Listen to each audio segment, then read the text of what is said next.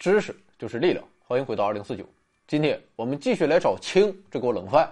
不要着急，最近搬家折腾毁了，稍微炒炒冷饭马上就好。虽然是冷饭，也不见得你就吃得消。我算了算啊，为了迎接六一国际儿童节，五月三十一号那个周五，我要是不给你整个巨无霸，我就把这茶缸给吃了。今天我们来说氢的化学性质。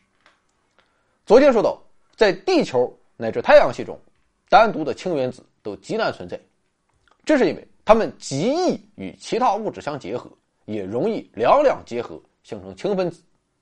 那么氢为什么它就好这口呢？就像中学时代的女同学一样，上个厕所都得找人陪。原因在于，相对于单独存在，氢原子还是两两结合更为稳定。那么进一步的，为什么氢原子两两结合就更稳定呢？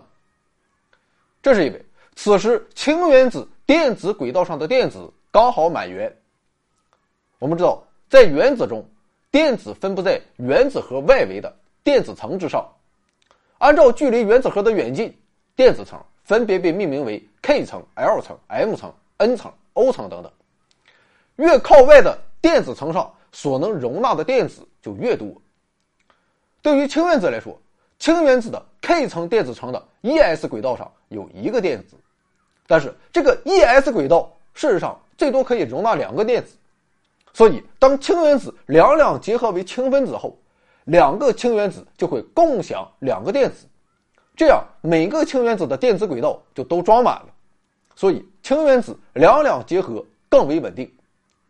像氢分子这样通过共享电子来结合的方式，我们就称为共价结合。而氦原子它就不是这样，氦原子的电子轨道上本身就有两个电子。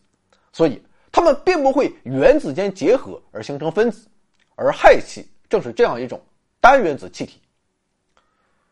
提到氢，就不得不说起水，那就是氢与氧反应为何会生成水？将氢气与氧气的混合气体加热的话，氢分子与氧分子的反应会加速，相互发生激烈的碰撞。这样一来，相互碰撞的氢分子。与氧分子之间就会发生原子的重组，生成羟基自由基，这就是反应的起点。随后，羟基自由基与氢分子碰撞，就会生成水分子与氢原子。氢原子与氧分子碰撞，再次生成羟基自由基与氧原子。氧原子与氢分子碰撞，又继续生成羟基自由基与氢原子。而氢原子与羟基自由基碰撞，又会生成水分子。你可能没听懂啊。没事我说的对不对？我自己都不知道。总之就是氢原子、氧原子、氢分子、氧分子以及羟基自由基一通组合操作，就生成了水。与氢原子两两结合为氢分子一样，氢气与氧气反应生成水，也是因为两个氢原子加一个氧原子的方式更为稳定。氧原子的二 p 轨道上有四个电子，而事实上这里可以容纳六个电子。当两个氢原子与一个氧原子结合为一个水分子时，氢原子与氧原子间总共会共享四个电子。这样一来，氢原子与氧原子的电子轨道就都装满了。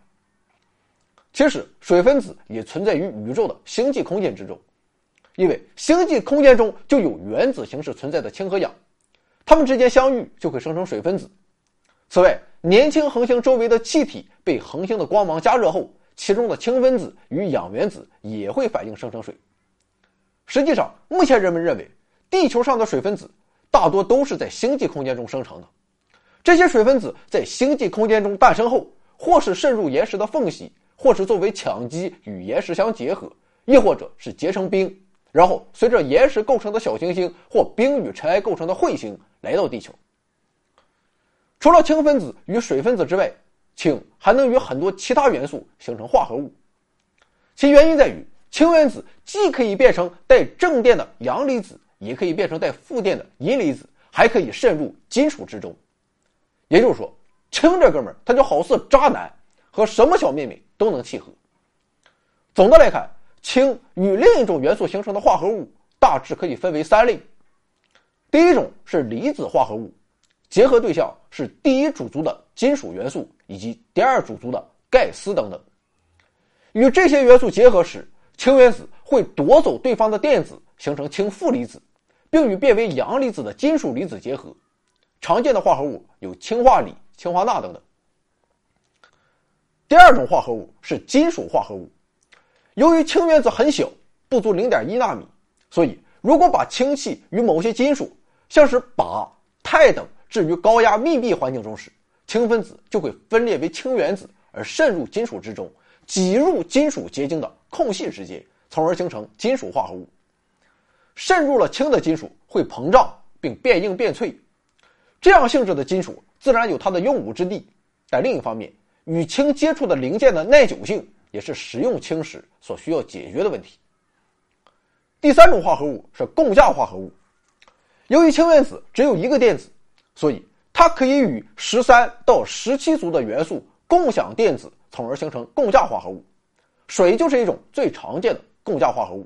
此外，还有甲烷、甲硼烷、氨、氟化氢等等。在各种由氢构成的共价化合物中。氨是可以用作肥料原料的重要化合物，所以工业用氢的一个重要用途就是制氨。另一大用途是石油的精炼。由于氢通过与各种各样的元素共价结合，所以可以与石油中的杂质反应将其去除。在共价化合物中，还有一个大明星，这就是碳水化合物，也就是碳与水的化合物。总之，虽然我们身边几乎没有单独的氢原子或氢分子。但氢却与各种各样的其他元素以化合物的形式存在于我们身边，时时刻刻维系着我们的生存与生活。